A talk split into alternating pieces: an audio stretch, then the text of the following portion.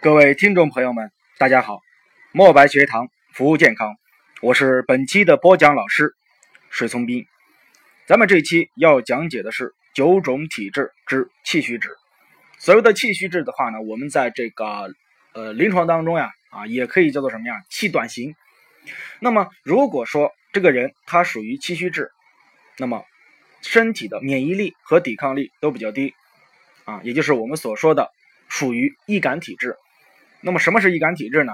咱们之前在其他讲座当中也有提到过，啊，说是什么呀？一年七次感冒以上者啊，就是什么呀？易感体质。一般情况下的话呢，我们的人体啊会在四季变化的时候气温温差比较大，那么容易什么呀？呃，自身啊没有做好防护，从而感冒。所以说一般情况下一年四次算是正常啊，三四次算正常。那么如果说你一年七次感冒以上了，那么明显的话什么呀？自身的防御力和免疫力。过于低下，那么应该话是属于气虚体质啊。那么从这个总体上来讲，气虚体质会有这样的一些特征，比如说什么呀？中气不足，元气不足。那么中气不足、元气不足的话呢，主要是说的是这个肺气不足和肾气不足。我们的表现主要是以疲惫不堪、疲劳、疲乏，另外什么呀？气短啊，呼吸急促。自汗出，啊，这就是我们气虚的一般的临床表现，啊，那么我给我的学员在总结的这个时候，啊，四个字儿，啊，就是动则正肾，稍微一运动，身体的症状就会加重的这样一种表现，就属于气虚。对于气虚的人，他的形体特点，啊，肌肉不是特别的健壮，肌肉比较松软，啊，比如说一般情况下我在义诊的这个时候，啊，去，呃。触摸孩子的这样一个四肢肌肉啊，一般情况下气血亏虚的孩子，四肢肌肉非常的什么呀，松软啊，松软不是那么的坚实啊，呃，也不是说他过瘦或者过胖，反正这个肌肉什么呀，松软不坚实，就这样的一种形体特征。那么至于心理特征的话呢，气虚体质的人啊，性格较为内向。我们说气的话呢，就是我们人体的动力之所在啊。那么气虚说明什么呀？动力不足，性格内向。情绪的话呢，不是特别的稳定，波动比较大，而且非常的胆小，不太喜欢尝试那种刺激的活动、冒险的活动，这是他的这样一个心理特征。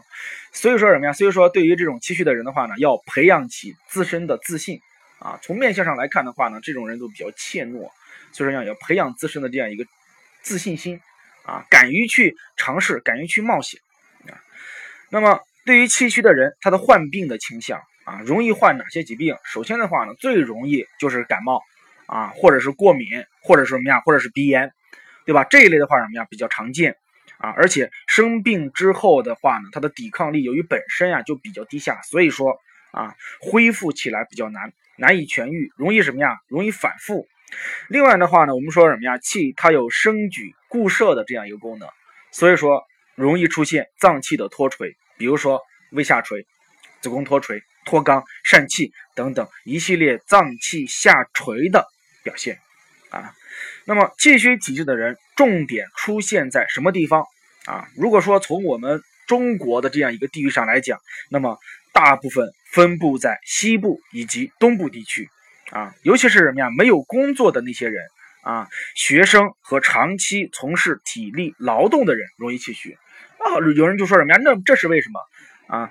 为什么没有工作的人、学生和长期从事体力劳动的人容易患气虚呢？我们说没有工作和学生，那么他们的话什么呀？很少锻炼，可能什么呀？过于安逸啊，平时什么呀？无所事事，不知道什么呀？干些什么？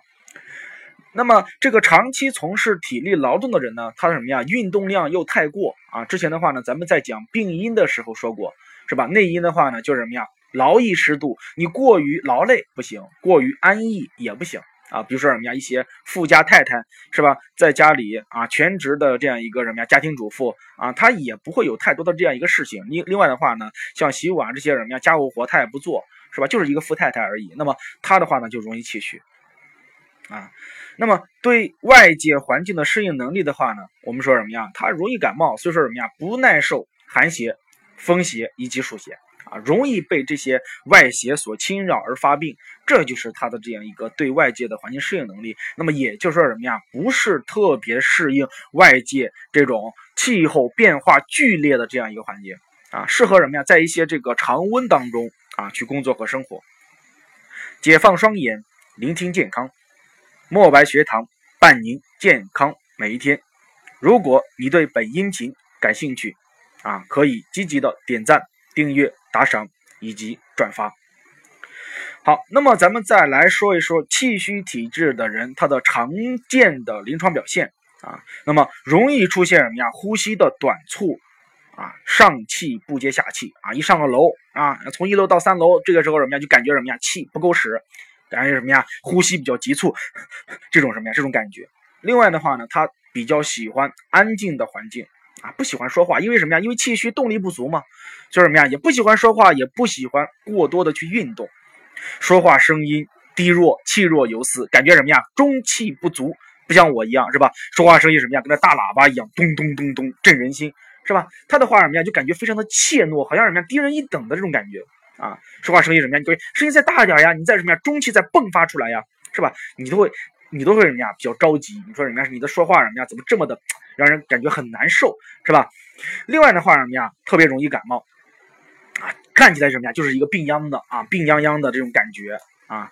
还有的话什么呀？经常会出虚汗啊，坐在那里，然后什么呀？呃，感觉什么呀？稍微一运动，那个什么呀？前前什么呀？前胸后背都已经被汗给打湿了啊，会经常感觉到疲惫无力。那么从他的舌象上来看呢，舌色淡红。舌色淡红的话呢，一方面说的是什么呀？阳虚。那么另一方面的话呢，也说明是气血亏虚啊。那么舌边有齿痕，舌体胖大啊。那么这也是我们气虚的这样一个人经常会有的一个舌象啊。另外的话呢，脉搏摸起来什么呀？非常的微弱啊，非常微弱。那么这是咱们从它的总体特征啊，它的这样一个心理特征，它的什么呀？易发的这样一个什么呀？发病的倾向上来看。那么气虚的这样一个人，那么他如何通过运动，如何通过什么呀？这个日常调护来使气虚的这样一个体质变为平和质呢？我们说什么呀？是可以做一些适宜的运动，但是不宜做剧烈的运动。那么这种适宜的运动的话呢，比如说什么呀？柔缓的活动啊，散步啦，是吧？打太极拳啦，练个瑜伽啦，不宜做什么呀？太大负荷的运动以及大出汗的运动。啊，而且什么呀？特别禁忌用猛力和长期的憋气，那么容易损耗身体内的气机。啊，也就是说什么呀？一般的活动啊，先把什么呀气机调养上来之后，然后你再去进行什么呀那些剧烈的运动和活动。啊，那么至于调养的话呢，我们说什么呀？多吃一些益气健脾的食物。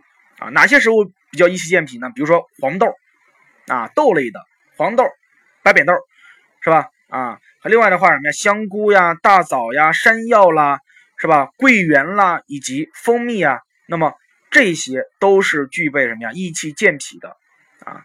那么少吃一点什么呀？耗气的，比如说什么呀？辛辣刺激的东西，是吧？还有什么呀？还有比如说槟榔、空心菜、生萝卜。我们说什么呀？萝卜是顺气化痰的啊，所以说什么呀？本身啊具备气虚的，那么萝卜就要少吃，空心菜还有槟榔。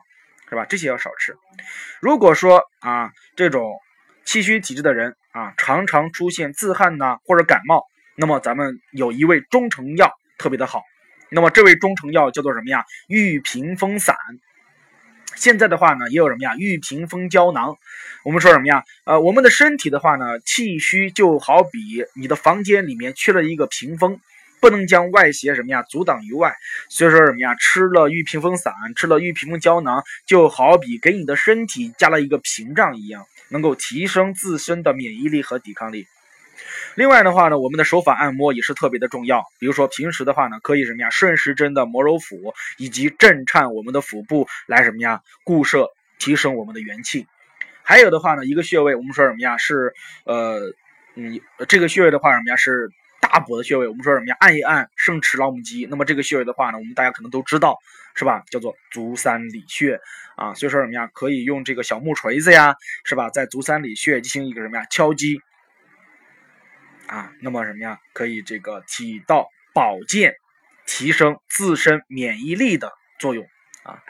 另外的话呢，什么呀？啊，我建议啊，大家什么呀？食疗上面啊，选择什么呀？山药粥啊，就会特别好啊。那么山药的话呢，当然选用什么呀？河南焦作的淮山药啊，铁桂山药。那么将山药三十克和粳米啊，粳米一百八十克，然后一起放入锅中，加清水啊，适量的什么呀？煮成粥，然后什么呀？粥成之后啊，在每天晚饭的这个时候食用。啊，不要在早上吃，在晚上的时候什么呀食用？那么具备补中益气、益肺固精、强身健体的作用啊。山药和粳米啊，按照一比六的这样一个比例，在锅中煮熟啊，晚上食用啊，然后什么呀，能够对于长期气虚的这一部分人什么呀，有很好的调理效果。另外的话呢，你也可以什么呀，食用单位的中成中药，比如说什么呀，黄芪。啊，我们说什么呀？黄芪它补气的效果非常的明显啊。当然，你也可以在这个在煮鸡汤的时候，是吧？或者说在煮其他的这样一个保养的汤的这样一个时候，加一些黄芪，加一些山药，是吧？那么它对于这种气虚体质的人调理效果来讲还是非常不错的。好，今天的九种体质之气虚质到这里就已经讲完了，再见。